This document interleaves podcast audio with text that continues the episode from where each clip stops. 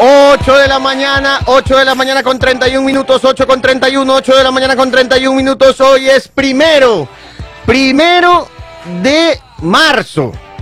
Ayer año bisiesto tuvimos 29, cumpleaños de Laura Pincay. Hasta la entrevistaron en Coavisa por cumplir en bisiesto. Yo la molesto que no cumple años todos los años. 8 de la mañana con 32 minutos. Muy buenos días, muy buenos días a todas las personas que nos están escuchando.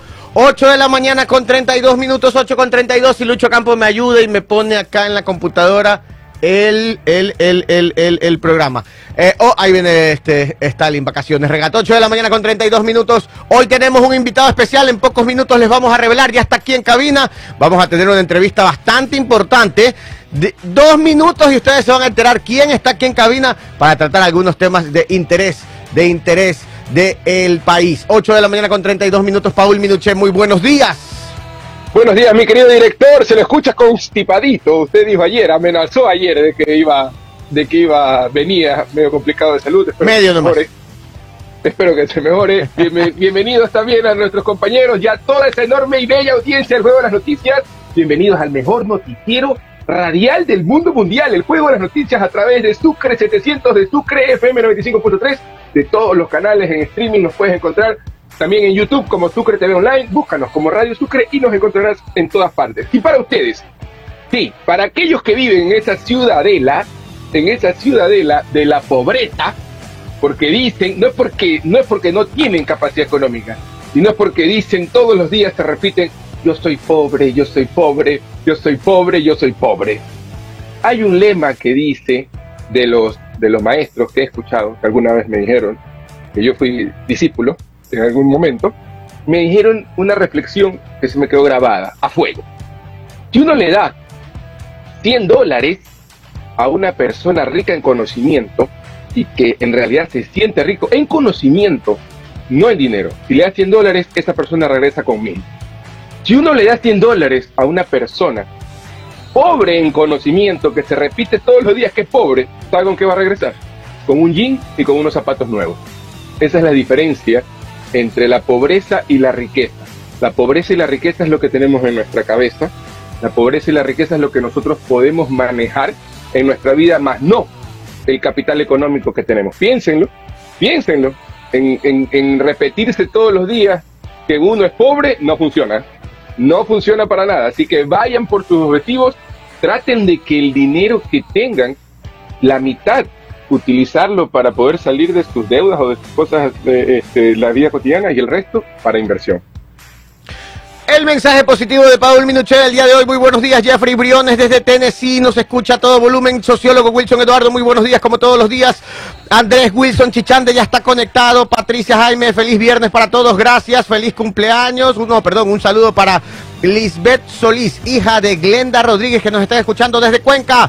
Francisco Murillo, muy buenos días. Mercy Fajardo, como todos los días conectada. José Llorenti, buenos días. Susana Silva, Francisco Sánchez, eh, Johnny Villegas, Fran Chuchu Rebadeneira desde Florida, el estado de Florida en Estados Unidos. Buenos días, como todos los días, ya en su trabajo, viajando por todo el estado. Muy buenos días desde La Joya, Juan José Erazo. Buenos días desde Daytona Beach. José Luis y Casa, buenos días. Eh, Fernando Sánchez, muy buenos días también. Johnny Alejandro eh, Galvez, buenos días. Ya está con nosotros en el control de sonido Pito Loco. ¿Qué pasa, loco? Y en el control de video para las redes sociales. Me fui de vacaciones. 8 de la mañana con 35 minutos. Saludos para Mateo, Giuseppe y Alessia que se encuentran en Siena, Italia. Muy buenos días. También nos están escuchando a todo volumen allá por la Toscana italiana. ¡Qué belleza! Tienen, esperen al tío que pronto los va a ir a visitar. 8 de la mañana con 35 minutos, 8 con 35. Ahora sí. Paul Minuchet prepara preguntas, prepare preguntas que está con nosotros el invitado del día de hoy. El invitado del día de hoy es nada más y nada menos el alcalde eh, Luis Esteban Chonillo, alcalde de Durán, se encuentra con nosotros el día de hoy y vamos a conversar de todo lo que sucede, ha sucedido y va a suceder en el Cantón Durán eh, con su eh, administración. Muy buenos días, Buenos alcalde, días. bienvenido a Radio Sucre. Buenos días, Gabriel. Sorprendido ahí que lo veo a Paul ahora que ya anda filosofando. ¿no? Sí, sí, Eh, sí, sí, sí. está- Master Paul le dice. Así lo Master lo Paul, veo, sí. un Motivador, motivador. ya lo vamos a ver luego a ti en estos estas grandes convenciones de motivación, ¿no? Sí, sí, sí, sí, sí, anda en esa línea, anda en esa onda. Lo veo, lo veo, lo veo. Nuevo año y lo veo con, ese, con esas, esas tendencias ahora. Siguen con los chisdatos. Total, todos los días. Y hoy tengo unos pero pepísimas después de las nueve. Qué bueno, Sí, sí, qué sí, bien, sí, qué sí. bien. Pero bueno, Usted sí sabe, ¿no? Que la justicia se está reacomodando en el país. Así Tengo me el último chidato de ese así tema. dicen, Ujú. perfecto. Sí, mi querido Gabriel, bueno, aquí eh, la verdad retomando un poco este que es un compromiso de hablar con la ciudadanía por, por, por estos medios, que lo, lo he dicho ya en algunas ocasiones, uno los ocupa para campaña, para socializar su plan de gobierno, para hacerse conocer, y ya cuando es autoridad es importante que sea un espacio para rendir cuentas y también explicar y contrastar lo bueno, lo malo, porque también errores pueden haber y deben haber, eh, y, y- decir todo lo que, lo que se viene haciendo como administración. Alcalde, vamos a entrar de lleno a los temas eh, de la ciudad y mm, no podemos avanzar eh, con los temas de la ciudad sin antes tocar el tema de la principal autoridad de la ciudad. ¿Cómo avanzan las investigaciones? Usted es un, una persona que ha sobrevivido a un atentado contra su vida y contra algunos de sus colaboradores, inclusive donde su seguridad personal Falleció. falleció. Fallecieron dos. Dos poli- personas. do- dos policías. Y no dos policías, no, así nomás, dos policías de las fuerzas especiales, Sí, uno de los mejores de entrenados de América. Latina. Sí, sí, sí, y era incluso instructor de las unidades tácticas. Él había trabajado conmigo en la, en la, en la gobernación. eh, pero sí, este, bueno, las investigaciones están en proceso, están en curso, sigue abierta la investigación. Yo ya rendí mi versión libre y voluntaria, eso me parece que fue por el mes de junio, o sea, al mes de, de haber transcurrido. Eh, no hay todavía eh, mayores avances, no se ha determinado nada por la parte de la justicia. En el mes de octubre, la Comisión Interamericana de Derechos Humanos, ya por las reiteradas, no solamente el, el ataque, sino reiteradas amenazas, nos otorga, bueno, me otorga medidas cautelares y dentro de estas medidas cautelares pide que el expediente se vaya a ser tratado directamente a Quito, que no se trataje Ah, trate ya está, y ya está en Quito. O sea, la investigación Está- está la, en Quito. la investigación está en Quito. así es. Ah, ya está a nivel superior. Sí, sí, sí, se está Claro, no es para por- menos. no Sí, para eso menos. es hasta donde tengo conocimiento, se trasladó todo el expediente a Quito y allá es donde se están haciendo Ahora, todas las eh, investigaciones. Luego del ataque hacia usted directamente, donde buscaron acabar con su vida, vinieron una serie de ataques Sí. a funcionarios públicos, a las mismas instalaciones municipales. Así es. Y eh, siguen. y- Ayer tuvimos una. Ay, ¿Qué pasó ayer? No, no, Ayer no tuvimos un, un ataque a lo que es el CEMATIT, el Centro in- eh, de Atención para las Personas con Discapacidad. Eh, llegaron a amedrentar básicamente a los, a los funcionarios. Pero que gente armada. ¿eh? Gente armada, sí, efectivamente. Ya lo, lo coloqué en la cuenta X, eh, obviamente a colocar la respectiva denuncia en fiscalía, pero ya esto, eh, realmente, Gabriel, sí, el año pasado fue un año muy complicado. Obviamente el, gran desafío es venir administrando en, en esta zozobra y en, y en estas condiciones. eh, porque tuvimos el asesinato de un director, que fue Claro. de los primeros. Después del ataque, las amenazas de bomba, eh, yo no he podido sentarme un solo día en el sillón del alcalde, en el despacho del alcalde. Las dos veces que he intentado ir al municipio he tenido que salir inmediatamente, ya eh, por, por, por básicamente Por amenazas. Por, amenazas. Eh, tuvimos el asesinato, eh, lastimosamente, de, de Miguel Santos Burgos, director de Planeamiento y Ordenamiento Territorial. Luego el asesinato de, del concejal Bolívar Vera del Partido Social Cristiano. Tuvimos la renuncia de, de una concejal, luego la renuncia no solamente de la vicealcaldesa al cargo de vicealcaldesa, sino incluso a su espacio, ¿no? Ah, renunció como concejal también. Claro, renunció como concejal. Y bueno, y ahí todos los eventos que hemos venido y que ustedes, como todos los medios, le dieron cobertura el año pasado, ¿no? Y los que vienen sucediendo todavía. Ahora, gobernar, administrar una ciudad en esas condiciones es muy complicado. Vamos a pasar a temas de la ciudad. eh, no sin antes eh, eh, expresar nuestra solidaridad Gracias. y nuestra admiración por la valentía de continuar eh, en el cargo pese a, a- a- a sucesos fatales. Y a, y a sacrificios, ¿no? Porque más allá de eso ya es una decisión, pero Gabriel, eh, es el sacrificio, ¿no? Obviamente me toca estar en el territorio no, no como, como yo quisiera, por las condiciones. Cuando voy a un lugar no puedo comunicar, eh, por eso agradezco al medio que no, no comunicó que, que iba a est- a estar yo aquí Sí. presente, hubiera sido mu- mucho mejor para, para decirle a la audiencia, pero por temas de seguridad se guardan a veces esas reservas, pero también el sacrificio incluso de la familia, porque mi familia no la tengo viviendo acá. O sea, yo, mi familia, la, el día del atentado, el 15, el 16 en la madrugada salimos, y digo salimos porque yo salí con ellos, y se quedaron eh, fuera del Pues país. tiene buen recaudo. Sí, sí, sí, sí. Bueno, o sea, por las condiciones todavía no hay, no hay las garantías. No hay la- Ahora sí, Doctor. sí, Paul Minuche, adelante. Buenos días, buenos días, eh, Qué eh, gusto, ingeniero Paul. Chunillo. Y rejuvenecido, Buenos también lo veo. un gustazo, un gustazo primero. Gracias por sus palabras y la motivación hacia los oyentes va inspirada por actores ecuatorianos de la política como usted, que se pone el chaleco, que se pone el casco y sigue saliendo a la calle. Ya después vamos a hacerle otras preguntas. Pero hablando de seguridad, hablando del tema de seguridad, que si uno busca en, en, en, las, no en las redes, en Google, uno pone, simplemente pongan atentados de muerte contra alcaldes va a salir el caso de Agustín Intriago Así va a salir el caso suyo. Y en los últimos años está solo Ecuador en los atentados al eh, alcaldes de ciudades. ¿Cómo usted, en este Ecuador convulsionado, hablando de política, antes de entrar al tema, al- a, a Durán como tal, pero como Ecuador convulsionado, si yo le digo tres puntos importantes de cambiar el país por el tema de seguridad y por lo que hemos estado viviendo, para que el país alce mucho más la cabeza y pueda salir adelante?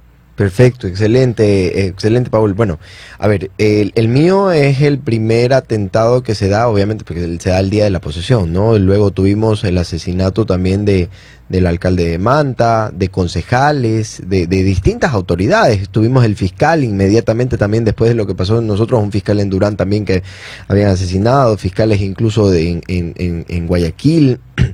De un candidato presidencial, pero esto ya también veíamos eh, desde épocas de campaña, ¿no? Ya, ya habían noticias incluso a, candidatos, ¿no? Eh, en época de campañas de, la seccional. Pero usted lo que pregunta, Paul, eh, es, es importante e interesante. ¿Cómo, cómo, ¿Cómo podríamos nosotros contribuir para, para, para salir adelante de, de esta gran problemática? Hay que entender primero, el gobierno tiene el monopolio de la fuerza pública, ¿no? Es el que maneja pues la policía, los militares, entonces la intervención de la fuerza pública, lo único, el único que puede trabajar aquello es el gobierno nacional. Ahora, nosotros como gobiernos seccionales hacer nuestra parte, nuestra parte es de la recuperación del espacio público y aquí es una oportunidad yo creo histórica en la que se pueden dejar los egos a un lado y empezar a articular, articular eh, tanto gobierno nacional, gobiernos provinciales y en este caso también los gobiernos locales o, los gobiernos municipales. Porque también, ¿qué es lo que pasa también con todo este, este fenómeno? También son en las condiciones básicamente en las que, en las que vive la ciudadanía, ¿no? Lo que se termina siendo un caldo de cultivo justamente para que sea propenso justamente para que incremente el crimen, eh, los delitos, ¿no? Entonces, eh, y usted me pregunta cuáles serían las tres acciones. Primero, para todo se necesitan recursos. Para combatir lo que usted quiera, para recuperar el espacio público, para intervenir por la fuerza pública, se necesitan recursos. Hay que trabajar de la mejor manera eh, eh, en la parte financiera. Por el otro lado, una articulación permanente y también creo que hay que hacer mucho trabajo de inteligencia. Alcalde, en el tema de inteligencia, em, vimos un gran operativo militar y policial en Durán de este gobierno en las primeras acciones del, del- de- desde que se declaró la guerra contra el terrorismo. Y ahora ya no vemos tanta presencia militar y policial en las calles, pero vemos acciones puntuales, como quirúrgicas, directo a guaridas o directo a centros de operación del terrorismo. Esas son las que se hacen normalmente con inteligencia, ¿no? Eh, esas son las inteligencias, las que usted precisamente ha mencionado. Ahora, ahí viene mi pregunta. Eh, en Durán hemos visto, en todo el país hemos visto acciones puntuales donde los grupos élites de la fuerza pública entran directo a guaridas, capturan a cabecillas y todo. Pero, ¿cómo está la seguridad en general? ¿Cómo está el día a día en la calle en Durán?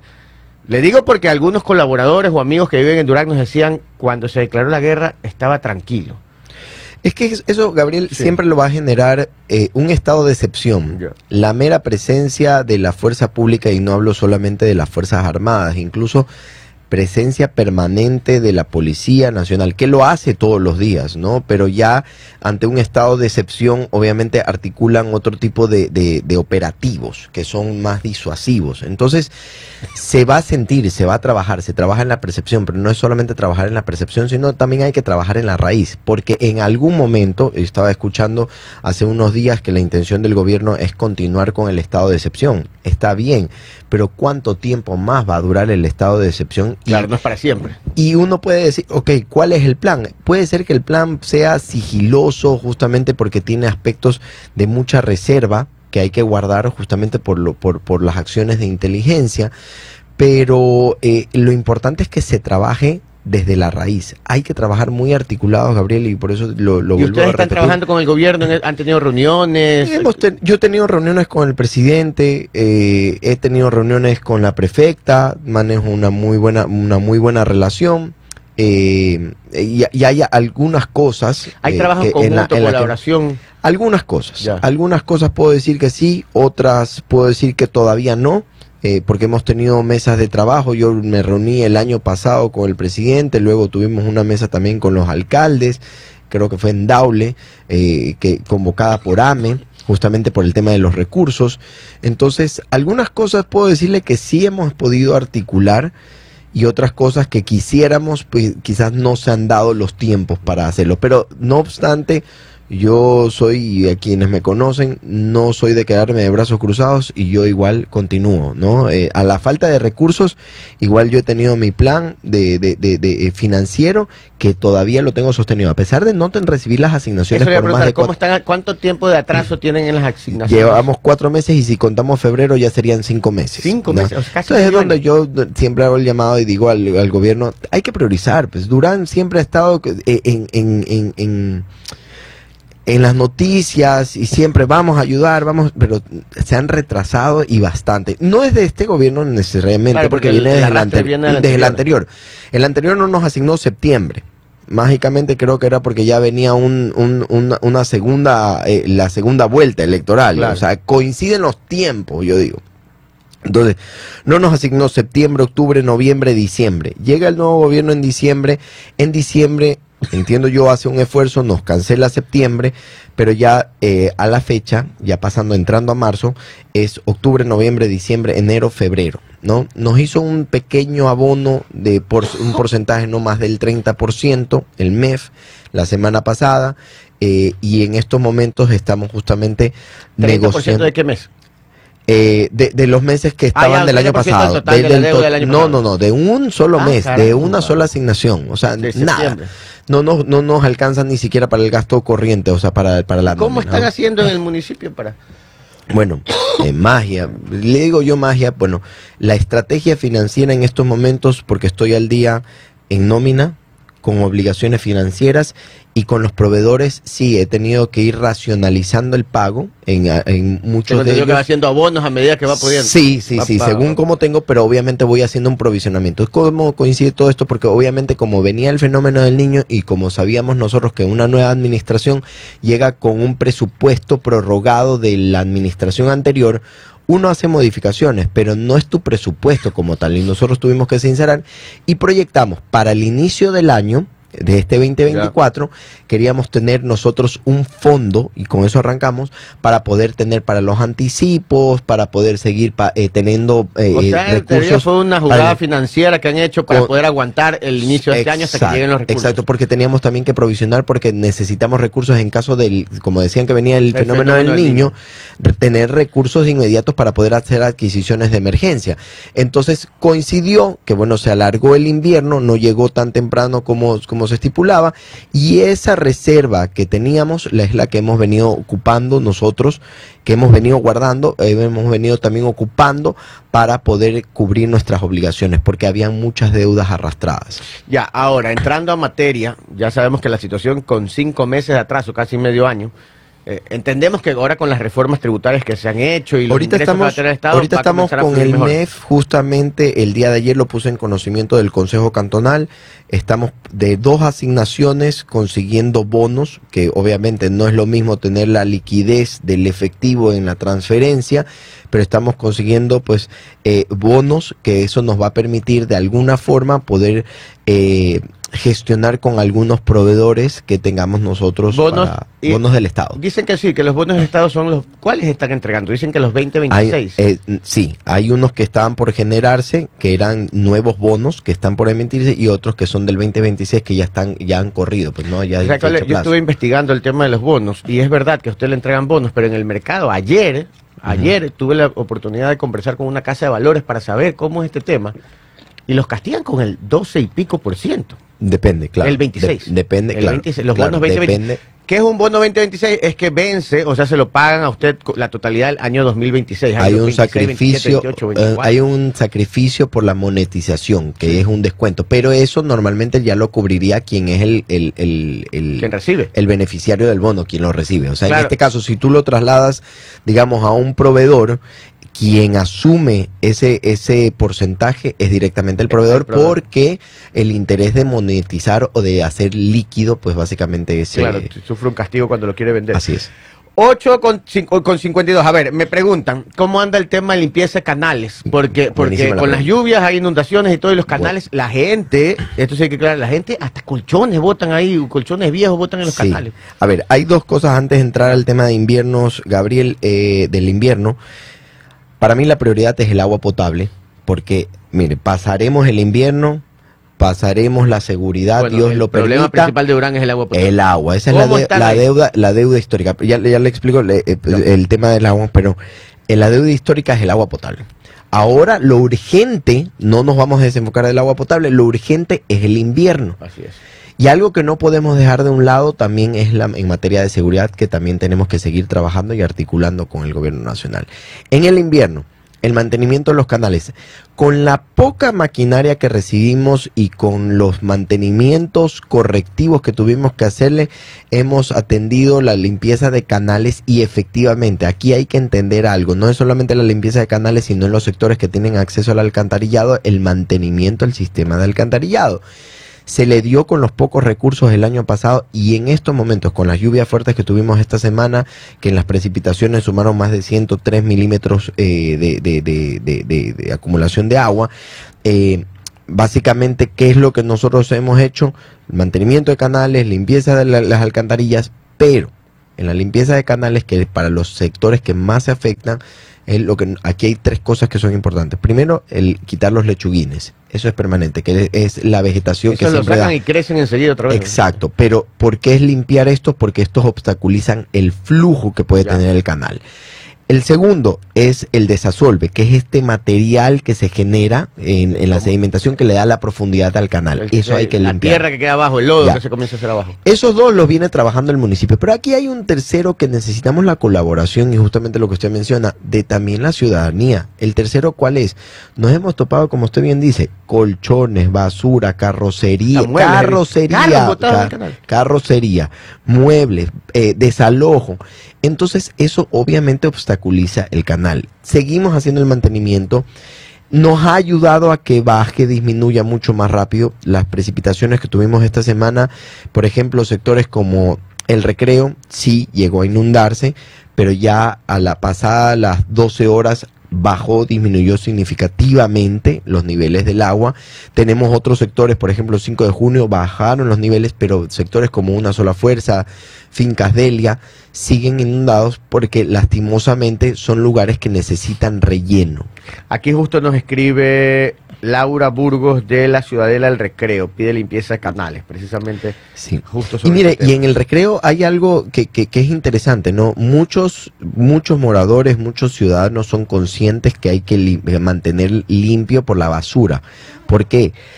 Se ha comprobado que con este mantenimiento que se le ha dado al sistema de alcantarillado, el momento que destapamos, porque está acumulada la basura en la alcantarilla, fluye el agua.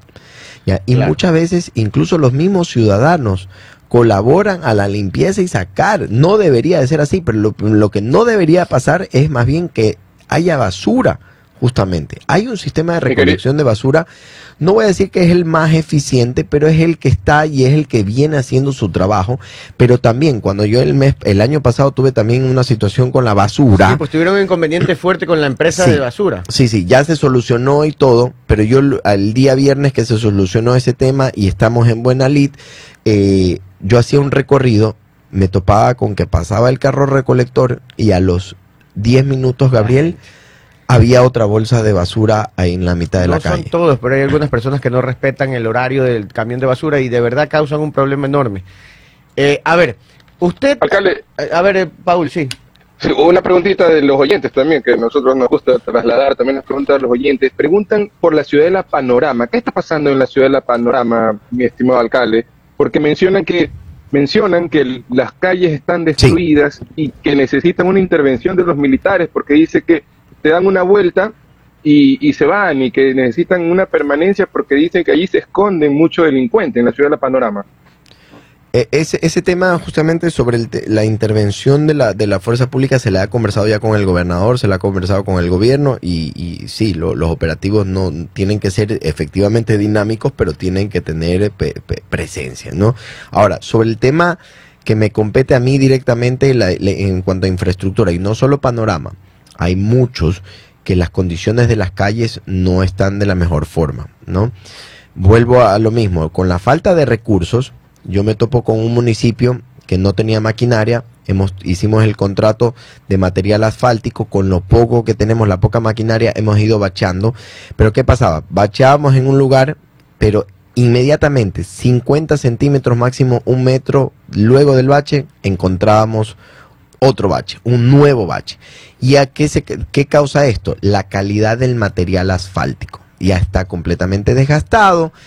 Entonces, aquí viene es, ok, que intervenga el municipio, perfecto, ahí tenemos nosotros que intervenir y es parte de nuestra competencia, pero yo me topo en, llegando a esta administración con un contrato que tuve que, eh, grande, muy grande, que era para asfaltado, para bacheo, recapeo y reconformación de vías, muy grande, que tuve que hacer la, terminación unilateral.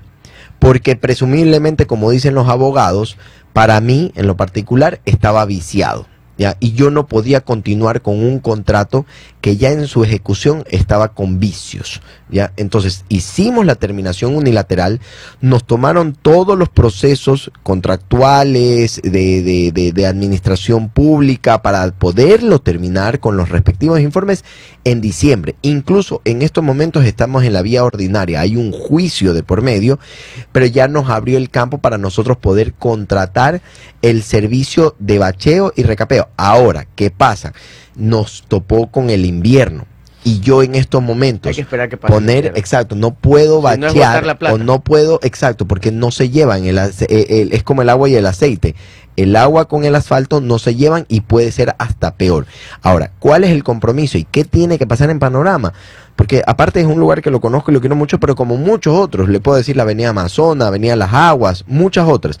En estos momentos tratar de bachear en lo que podamos y que nos permita el clima, pero hay que hacer una, un cambio de la carpeta asfáltica. Ya, entonces, en resumen, ahí lo que tenemos es, había un contrato que se le dio de baja por algunos problemas que se encontraron ahí, se le dio de baja y se va a proceder a un nuevo contrato. Así es. Al momento, al día de hoy, con este invierno, con estas lluvias fuertes, empezar a bachear sería botar la plata porque el agua, el paso de los carros y Se todo va- desprende. va, va a desprender Se- el trabajo. de- desprende el material. Hay que esperar a que pasen las lluvias.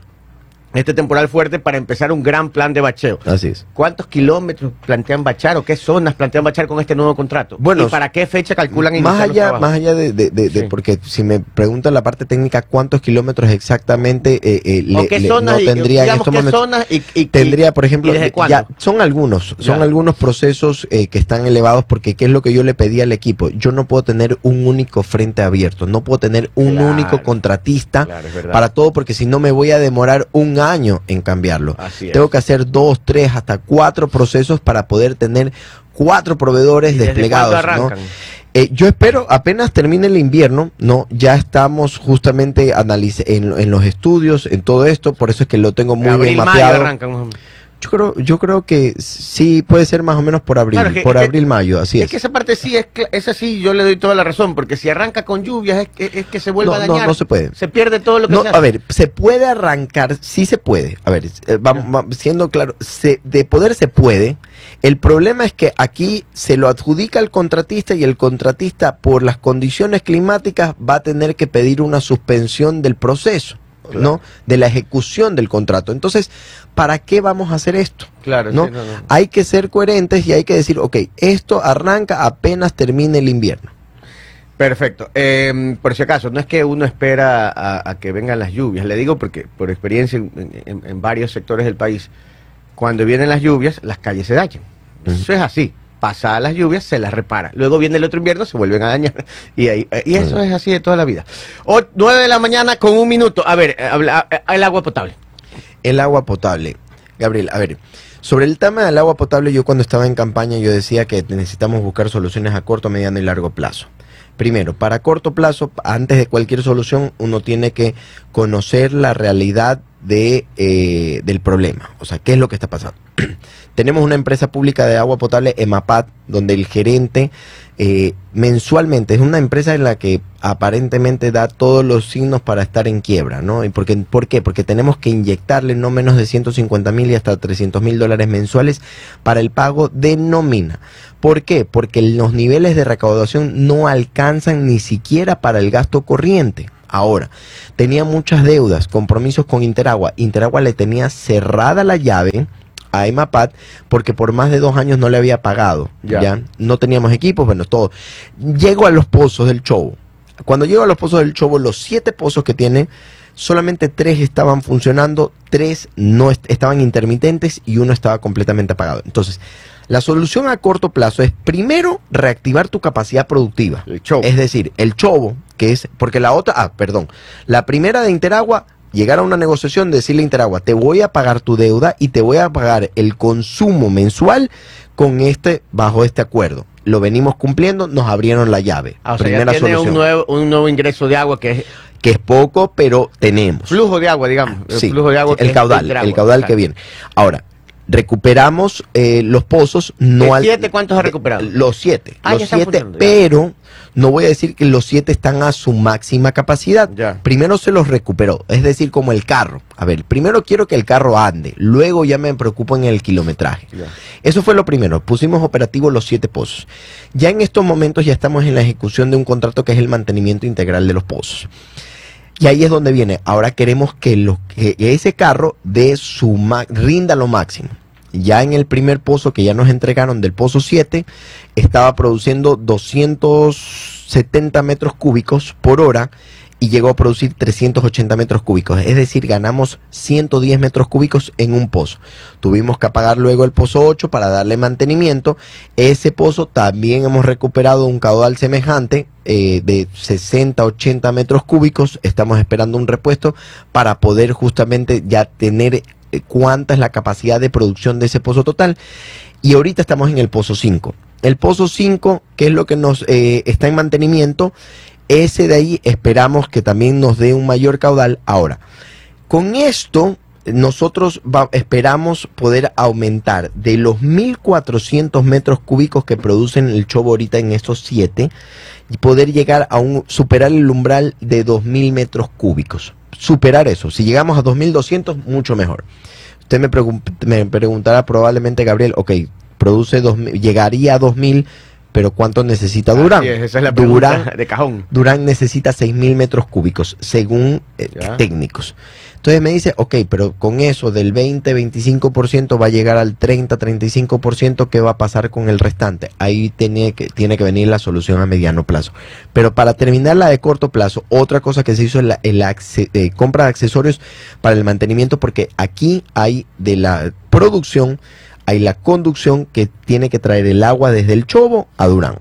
¿Y esas tuberías cómo están? Esas tuberías es la que también hemos tenido que recuperar porque tenían fugas, Es que se rompía los cada golpes, rato. que- golpes de ariete. Claro. Es y que es- con la parada de, de paso de agua y cuando venía el agua de- iba ex- rompiendo la ex- tubería. la Exacto, presión. es, es tal cual. Y para eso estoy elevando en estos momentos un proceso justamente porque va paso a paso, ¿no? Ahorita hicimos accesorios de fajines para poder tapar todas las fugas que tiene el acueducto. Luego ahorita vamos a hacer el proceso de la contratación de lo que son válvulas disipadoras. Estas válvulas lo que nos va a permitir es minimizar, no voy a decir que se va a eliminar por completo, los golpes de ariete. Ya. Son válvulas como unas trampas. Cuando entra oxígeno, cuando entra no oxígeno, perdón, aire a la tubería, automáticamente se cierran para hasta que llegue todo el caudal y necesitamos luego unas válvulas de aire que saquen el aire de esta tubería para evitar así los golpes de ariete. Entonces esto va paso a paso, a pesar de no tener recursos. Y aquí quiero hacer un paréntesis, todo esto nos ha tocado hacer con recursos propios Y, y con cinco meses atrás. y con cinco meses atraso. Pero bueno, ahí venimos. También ha sido muy efectivo también el equipo eh, y yo, yo lo agradezco. Solución a mediano plazo. A mediano plazo nosotros necesitamos aumentar de ese 33% aumentar el caudal. Yo estoy en conversaciones permanentes con el alcalde de Guayaquil porque el otra fuente hídrica que tenemos nosotros que nos vende Interagua, nos vende Guayaquil. Acordémonos que Durán creció como una parroquia rural de Claro, Guayaquil y ahí pasaba una tubería en donde abastecía, por ejemplo, sectores como el centro, Primavera 1, distintos sectores. Entonces, ¿qué es lo que estamos conversando con el alcalde? Primero, él tiene que analizar que no vaya a afectar su requerimiento hídrico. Eso es lo que están en estos momentos analizando. Si eso, esas noticias son buenas, esa la- sería la solución a mediano plazo, que Guayaquil nos pueda vender al menos unos 1.400, 1.500 metros cúbicos adicionales. Ahí va ya más Con de la mitad de lo necesario. Con los 2.000 que Ya. tendríamos mínimo, yo trabajo con el mínimo, los 2.000 mínimos, con lo mínimo que esperamos nos pueda en algún momento vender y, si, y tenemos reuniones, como le digo, permanente con el alcalde y esperamos próximamente, una vez que tengamos los estudios y todo, poder dar eh, eh, esa, esa buena noticia si es así. Llegaríamos a 3.500 metros cúbicos. Estaríamos alrededor del 60-65%. ¿Qué pasa con lo restante? Es donde estamos nosotros trabajando en un proyecto para el nuevo punto de captación, que es el que queremos nosotros investigar, que yo lo decía en campaña. Para mí en lo particular es desde el río Daule. Ya me he reunido con el alcalde Cañizares, me he reunido con, bueno, con el alcalde de Guayaquil. Estamos buscando el nuevo punto de captación y obviamente eso necesitamos los estudios pertinentes. Con planta, con la misma planta Interagua o con una nueva planta. No, una nue- sería eh, tentativamente. Si usted me pregunta a mí, porque obviamente necesito esperar los, los estudios, para mí debe de ser una planta potabilizadora propia. Eh, ¿En conjunto con Daule o de Durán? No, no, de Durán, De Durán. de Durán. Ahora, hay que ver los recursos, porque ayer alguien me hacía una pregunta, me decía, alcalde, pero si usted está, ha buscado financiamiento en el exterior por- para los recursos, los he buscado, pero sé que primero eso toma tiempo. Bastante. Segundo, que necesitan los estudios. Entonces, los estudios los necesito para todos. Así los vaya a hacer yo solo o lo vaya a Pero hacer. tengo entendido que el BIT tiene un programa y, te- y sé que el BIT Sí. tiene un programa ya avanzado con estudios de distintos cantones. No sé si esté Durán incluido ahí. Sí, eh, pero el tema también aquí viene algo, Gabriel, que es, es una condicionante importante que es la garantía soberana. ¿No? Ah, y la garantía soberana usted está- sabe que también está a disposición de dos cosas. Primero de la voluntad política y segundo también de la situación financiera en la que se y el nivel de endeudamiento que tenga Claro, el país. así ¿no? Entonces, Y el mismo Ne- gato. Exacto. Entonces, tres, perdón, Sí. es verdad. Entonces, esas tres, esos tres factores tendría que esperarlos. Entonces, puede pasar que tengo todo el proyecto, lo tengo avanzado, pero algo tan urgente como el agua, algo tan, que una deuda histórica como yo le, le digo, esperar y trabajar para la, la asignación de unos recursos y no tenerlos, pues sería, sería catastrófico. Bueno, ¿Qué queremos el- hacer el- nosotros? Priorizar nuestras finanzas en el agua. Por eso para yo me lo digo, el primero es el agua. Tanto así que en mis recursos, a pesar de que el EMAPAT es quien tiene la competencia, he dicho que de la Dirección de Obras Públicas, el 65%, voy a ser más preciso, de los 28 millones que tiene el Departamento de Obras Públicas para inversión, 16 se destinen al proyecto de agua potable y los otros 12 va para lo que lo que decía Paul el tema de reconformación de vías y otros este otros otras obras civiles. Así es. Este, eh, para concluir el tema del agua potable, sé que eh, el BIT no en la gran obra, pero tenía un proyecto para ayudar y facilitar a los municipios que Sí. tienen eh, inconvenientes inclusive con garantías soberanas y, y capacidad de endeudamiento con los estudios, o sea, solo la parte de estudios, como Claro. la primera etapa. A ver, eh, con- yo creo que ya estamos cerca de cerrar, eh, 9 y 10, las, la- los últimos tres temas. Usted ha tenido una fuerte pelea con la empresa de basura, Sí, luego con la de los radares, sí. que tengo entendido que siguen en pelea ahí. Y ahora me enteré por las noticias de ayer que está clausurado el terminal terrestre. Sí. Eh, pero el terminal terrestre, ojo, este, el terminal terrestre No está, no es del municipio, está en, Concesionado. está en una concesión. está concesionado en empresa privada, sí. Pero empezamos por el terminal terrestre. Lo, lo- son dos días que está cerrado. ¿Y cómo están funcionando? Lo que pasa es que, a ver, eh, gracias, Sí. gracias por la pregunta, porque eso también ha salido mucho en las noticias. Aquí es importante aclarar, no es la primera vez que, que- que nosotros, está concesionado, Ya. es decir, ellos recaudan y tienen que, con lo que recaudan, dice la concesión, tienen que hacer una inversión. Ya. No la han hecho. Ya.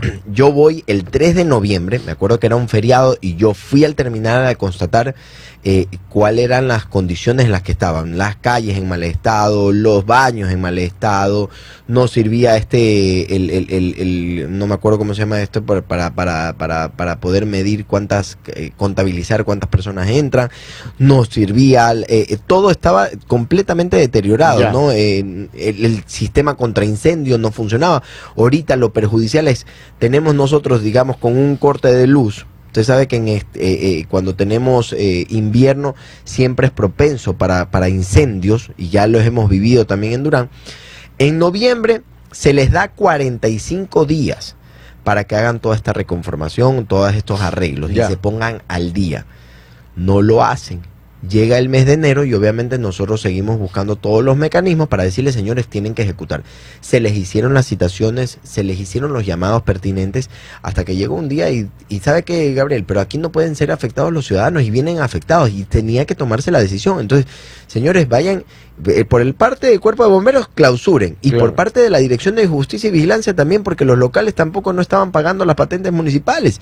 Yo sé Ah. que existe en estos momentos una afectación, queremos solucionarlo, pero tiene que haber por, un compromiso por parte de la empresa de que invierta, porque las condiciones en las calles tampoco no estaban para atender al ciudadano. Entonces, eh, eh, eh, tienen que invertir en calles, en, en, en- En infraestructura, infraestructura interna. en general, porque no tienen ni siquiera seguridad. O sea que en este momento la única forma que usted le solucione es que ellos vengan y le digan al alcalde, este Se es el plan, este es el plan de inversión Ya están y vamos sin- a arreglar esto, esto, esto, esto de aquí Sí. a tanto tiempo. Así es. Y que bueno, el sistema contra incendios ellos pueden demostrar, porque los extintores no estaban ni siquiera cargados. Claro. Ya.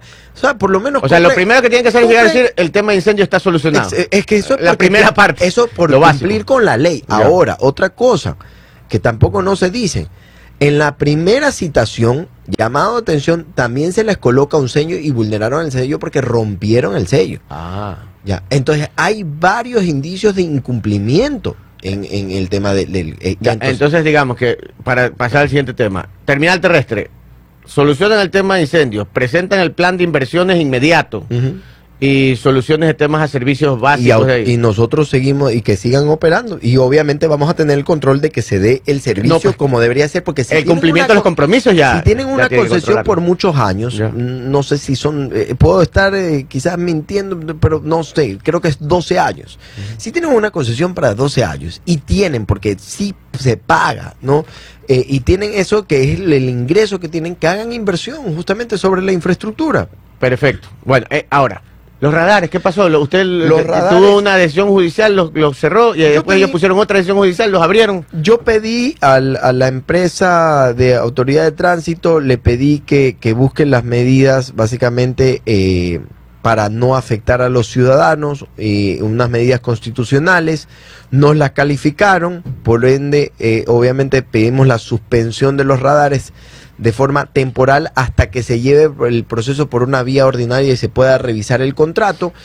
Entonces eh, la juez o jueza eh, se pronunció y luego lo desestimó. Entonces cuando genera esto, obviamente hacen el retiro justamente de, los cajetines que habíamos ubicado para tapar esos radares que estábamos legítimamente hechos por justamente por la disposición de una jueza. Ya, entonces, con los radares siguen la pelea. Eh, más allá de la pelea, yo le he pedido que tengamos, por ejemplo, como tiene Guayaquil en la ATM, tengamos un departamento de impugnaciones. Ah, ¿Y cómo va eso? Están, tienen 60 días, necesitamos 30 días, todavía tienen 30 días más para que tener el departamento de impugnaciones y que así la persona que va a ir a reclamar no le Claro, cueste. es que en ATM, ATM tiene algo que en otras partes del país no hay. Uno quiere impugnar, va a impugnar. Ya de ahí la impugnación es otra historia. Pero por lo es. menos no tener que pagar abogados, no tener que esperar un juicio y Exacto. tanto lío. Ya. Porque yo me he topado justamente en las redes, que en las redes a muchos casos tienen la razón y muchos otros no tienen la Claro, no, y en impugnación a veces uno en ATM, yo sé que la gente de radar es, es un tema sensible, pero en ATM yo recuerdo que uno va a impugnar y le dice, oiga, disculpe, este carro es azul, el mío es rojo, este Así no es, así es. Y ahí, ah, ok, anotado, tac, O revisan, aquí dado de estaba baja. el vigilante, el vigilante es el que me dijo que me pase la, la, la roja y efectivamente tiene la Pero razón. una impugnación es un gran paso y eso a eso Sí, apuntan sí, ustedes, sí, que, eh, un centro de impugnación Eh, de multas. Tenemos te- eh, Sin costo de abogados exacto, la Ya, agencia perfecto. de tránsito tiene todavía 30 días, porque yo le di Ya. 60 días, tiene todavía 30 días para inaugurar el departamento de impugnaciones del... Ya, de la- entonces en radar es clarísimo, en terminal terrestre clarísimo, tienen que hacer las inversiones y ya estamos. Y solucionar el tema de incendios. el de basura. Y el de basura, Que fue ¿cómo polémico. E- ese fue Ese fue- fuerte. fue bastante Ese polémico. fue fuerte, esa fue una pelea de algunos días, pero tengo entendido que eh, la empresa de basura y ustedes llegaron a un acuerdo y están trabajando. eh, llegamos a un acuerdo que era lo que desde el inicio, lo que decíamos, o sea, sincerar con, la, con el consorcio y decirle, mira, si yo a mí me ingresan 300 mil por la recaudación que tienes en él y tú me estás pasando una planilla de 450 mil, no quiere decir que no voy a reconocer la planilla en estos momentos porque hay un contrato que lo, que, lo justifica. Pero yo no te puedo, por la- el problema de que ya vengo hablando de liquidez y de todo esto que es un compromiso, yo no te puedo abonar y menos pagar 9 millones que todavía debo. ¿Por qué? Porque desde la administración anterior se le deben 9 millones de dólares justamente al consorcio de Durán Limpio. Entonces, ya llegamos a una buena lista. De, justamente esta semana tuvimos una reunión, estuvimos revisando ya algunos temas.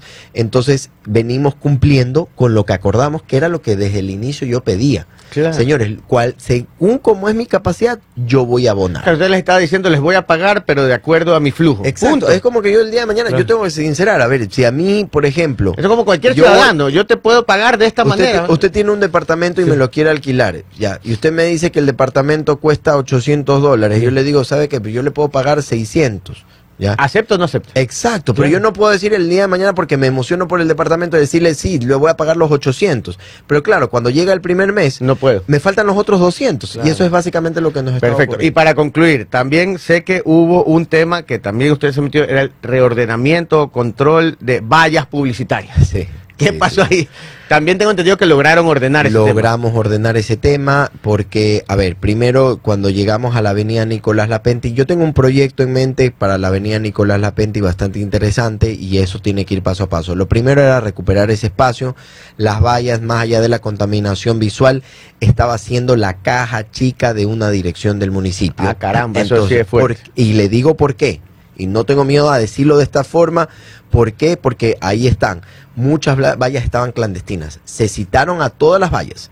Ya. Aparecieron las que están, las legales aparecieron. Las empresas Ya. constituidas y todo. Pero algunas estaban retrasados en el pago, bueno, algunas cosas que son ya meramente administrativas. Pero ¿dónde está lo, lo, lo- lo grave aquí?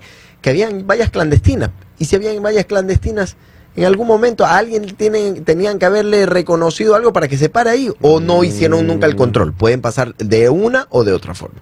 Entonces se hizo el retiro en diciembre, ya el retiro del 100% de las vallas, justamente porque hay un plan ahí que vamos a trabajar justamente sobre la avenida Nicolás Lapenti para recuperar el espacio público de esa avenida.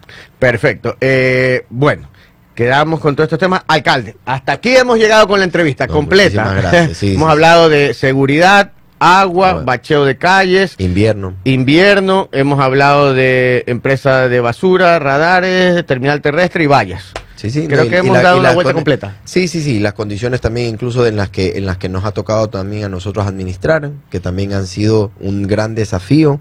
Pero bueno, aquí estamos, aquí estamos, mi querido Gabriel. Vamos a estar, eh, Paul, eh, vigilantes también de todo, todo lo que pase y gracias por, por también comunicar las inquietudes del- de los ciudadanos, ¿no? Porque así es, lo- las críticas siempre tienen que ayudarnos a todos a hacer mejor nuestro trabajo, ¿no?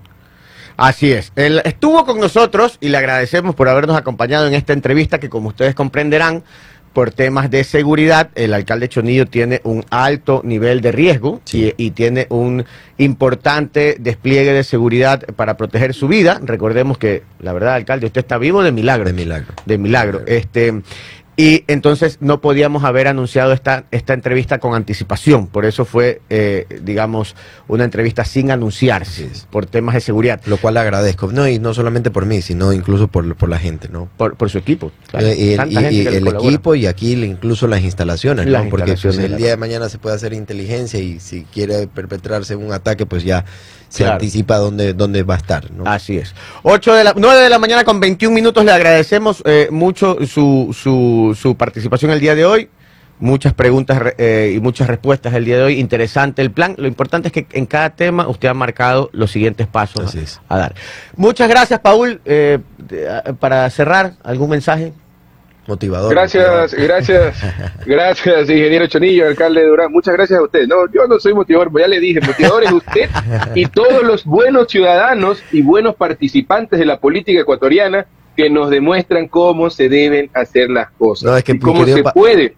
Paul, yo lo ¿Cómo veo, usted- yo lo, lo veo con perfil de coaching, Paul. Yo le digo eso siempre. Sí, puede coachar, puede coachar. sí, sí, sí, sí. O, o te Tenemos haces un coaching grupo- o te haces un pastor. grupo Una de de- dos. Eh, también, es válido. Tenemos un grupo de apoyo con los cuales reflexionamos todas las noches y le traemos a los oyentes muchas reflexiones. El los pastor maestros. Minuché. 922, miren, eh, nos despedimos aquí, pero voy a cerrar con un reportaje. Gracias al alcalde Gracias. Chonillo. Así como hay alcaldes que trabajan, hay alcaldes que hacen un buen trabajo eh, pese a las dificultades, hay otros que no. Voy a reproducir en este momento una investigación hecha por nuestro medio colega, eh, ladefensa.com, medio colega que hizo una investigación sobre la administración anterior de la alcaldía de Libertad, no la actual, la anterior, y en donde pues eh, eh, hay algunos temas que hay que analizar. Les voy a dejar este completo reportaje que lo ha hecho el medio La Defensa y para que ustedes escuchen atentamente lo que pasa cuando, bueno, pues hay cosas turbias en una administración y cómo se desprenden las investigaciones y es ya las instancias de la justicia las que, las, las que tienen que investigar. Y ahí ustedes verán una administración que trabaja versus una administración que al salir tiene problemas. Estamos hablando de la ex, eh, ex administración de la libertad, la administración anterior. Póngame el video de Stalin y con esto creo que ya nos despedimos. Exalcalde denunciado por presunta corrupción. Lo que comenzó como un incumplimiento de pago por una obra de recapeo y asfalto de la Municipalidad del Cantón La Libertad terminó con una denuncia ante la Fiscalía General del Estado. Se trata de esta denuncia por el supuesto delito de enriquecimiento ilícito, lavado de activos y tráfico de influencias presentado en contra del exalcalde Víctor Valdivieso por parte del ex candidato alcalde de La Libertad Isaac Buenaventura Moreno García en calidad de socio del consorcio Asfalto de la Libertad Sociedad Anónima. Este consorcio en febrero de 2019 firmó un contrato con el entonces alcalde Antonio Espinosa para el recapeo de varios sectores, construcción de aceras y bordillos por un monto de 977 mil dólares. Pero esta deuda siguió. El consorcio paralizó los trabajos en agosto de 2019 ya en la administración de Valdivieso y es ahí donde empezaría todo. Al contratista se le canceló 100 mil dólares para que retome los trabajos, pero por debajo se le habría solicitado dinero. el exalcalde solicitó a los contratistas, a los personeros, en especial al señor Isaac Buenaventura Moreno García, que le preste, entre comillas, 150 mil dólares que servirían para cubrir los gastos de campaña que él tuvo cuando ganó. Cuando le cancelaban parte de las facturas adeudadas, parte de ese dinero iba destinado al exalcalde de la Libertad a través de un socio del exalcalde Víctor Valdivieso. En el expediente también constan transferencias sospechosas que el exalcalde realiza a ex empleados municipales, pero no transferencias de 100 dólares, no transferencias de 1000 dólares, sino transferencias de 60, de 90, de 150 mil dólares que hasta hoy han sido implicadas en el proceso. Pero hay más. Según la denuncia, al menos 400 mil dólares entregó Moreno a Valdivieso a través de terceros, por lo que en el expediente se adjuntan audios con los que se aspira a probar que más que un caso de tráfico de influencias, también sería un posible caso de testaferrismo. Y lo que nosotros logramos deducir es que estos dineros, ¿para qué fueron usados por parte del alcalde? Un ejemplo, para la compra de un terreno, casi 600 mil dólares, y hoy por hoy lo está, literal, lo están vendiendo en 2 millones 300. Y te cuento algo, alrededor de ese terreno, la alcaldía hizo trabajo de arborización, la alcaldía de ese tiempo, del mismo Valdivieso, o sea, arborizó, asfaltó, urbanizó, La denuncia fue presentada ante la Fiscalía en noviembre de 2022 y estaría por culminar en tres meses. La defensa consultó al exalcalde Víctor Valdivieso, quien dijo que por el momento no piensa ahondar en este tema por considerarlo dañino a su persona y que está colaborando directamente con la Fiscalía en la investigación que lleva adelante. Estamos contestando todo, aquí no hay peculado, no van a poder probar nada, afirmó. Valdivieso, quien fue alcalde de la Libertad de 2019 a 2023, minimizó la denuncia argumentando que en su momento la Contraloría General del Estado también realizó una auditoría. Insistió en que será respetuoso de lo que diga la autoridad, que jamás intentó detener el proceso en Fiscalía y que por ahora está dedicado a sus actividades privadas sin descartar volver a la política. Pero no es todo. Los denunciantes insisten en los delitos y entregan más elementos a la investigación, en los que se adjunta número de cuentas bancarias, transacciones de octubre de 2019 y enero de 2020,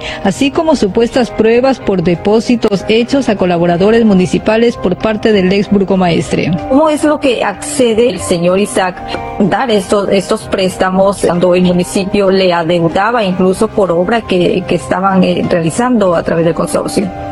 Tiene usted razón en esa pregunta y puede malinterpretarse, pero mis clientes lo cogieron en una posición muy desesperada. Estos valores eran valores que el municipio adeudaba por aproximadamente 10 meses y no eran cancelados. Entonces comenzaron a prestarlos. Ok, te voy a pagar 150 mil dólares, pero de los cuales 100 mil tienes que darle a fulano de tal. Y 50 bonos que yo después te pago. La lentitud de la fiscalía se debe a que estos procesos hay que manejarlos de manera muy exhaustiva y con pinzas. Ante todos estos dimes y diretes, la defensa consultó información pública relacionada principalmente al tema patrimonial. En la Contraloría General del Estado encontramos que el patrimonio de Valdivieso durante el tiempo como alcalde presenta variaciones. Incluso hay dos que se repiten en el año 2020 y dos que tienen inicio de gestión. Así, por ejemplo, en el año 2019, cuando inicia su gestión, la declaración es de 1.1 millón de dólares. En el año 2020 repite el inicio de gestión, pero su patrimonio asciende a 2.2 millones de dólares. Posteriormente, en 2020 también señala como administración periódica y el patrimonio es de 1.1 millón de dólares. En 2021 no hay declaración. En el año 2022 bordea los 900 mil dólares y de fin de gestión del año 2023 aún no hay registros en la página de la Contraloría. También revisamos en la Superintendencia de Compañías en las que Valdivieso aparece como representante de estas empresas. En el Servicio de Rentas Internas está al día en sus obligaciones, pero no hay acceso a sus declaraciones. Así, la Fiscalía avanza en las investigaciones sobre este caso, mientras el denunciado dice que se trató de un tema político a propósito de las elecciones, pero también están los denunciantes quienes advierten que irán hasta las últimas consecuencias. Somos la defensa, defendemos la verdad con periodismo. Bueno, ya, pensé que el director había cerrado ya. El director Pues que, había es que cerrado ya el, ya el programa. sa- ¿Sabe qué es lo que pasa, Minuché? Dígame. Que es viernes, pues. Entonces, Ah, como es viernes, hay que cerrar con ánimo y con ganas. ¿Ah? ¿Cómo la ve? ¿Qué opina? Ah, Y sabe que algo, algo, tenía una sensación de no apagar la cámara, ya estaba por a, punto de cerrar todo, dije, ya, dijo, bueno, chao, hasta mañana, dije, ya, algo me dice, no lo hagas, algo, ahí está, mejor que no Ahí está hizo. que me molesta Mayra. A ver, ahí dice el director, ya se quiere ir. ¡Claro! Y están se, claro. Hoy es viernes, pues. Uno ya quiere. Vea, hoy me voy de after office. ¿Ah? Ay, After Office, After office, como dicen los No ejecutivos. After office. no le creo. Claro, es está bueno. 5 de la tarde normalmente, pero usted sabe que dice los viernes siempre se pone agenda, almuerzo de negocios, pone usted. Hijo de pato, desde la una se va dando y se va largo. Llega temprano. La a casa. última, la última vez invitaron a almuerzo de Son negocio, tips. llegué a 11 de la noche a la casa. Oh, oh. Habla, y me hablaron, dijo un amigo, me hablaron. Le hablaron fuerte. Y no al oído. Me hablaron y no al oído. Pero es que usted también, pues yo hoy día me voy de after office y le he invitado a mi esposa, le digo, salga usted de su oficina, yo a mi oficina y juntos vamos al after office. Tiene que aprender esas buenas costumbres, Minuché. Está bien, las voy a aprender. las voy a aprender. Hoy día te Oiga. hablan fuerte otra vez.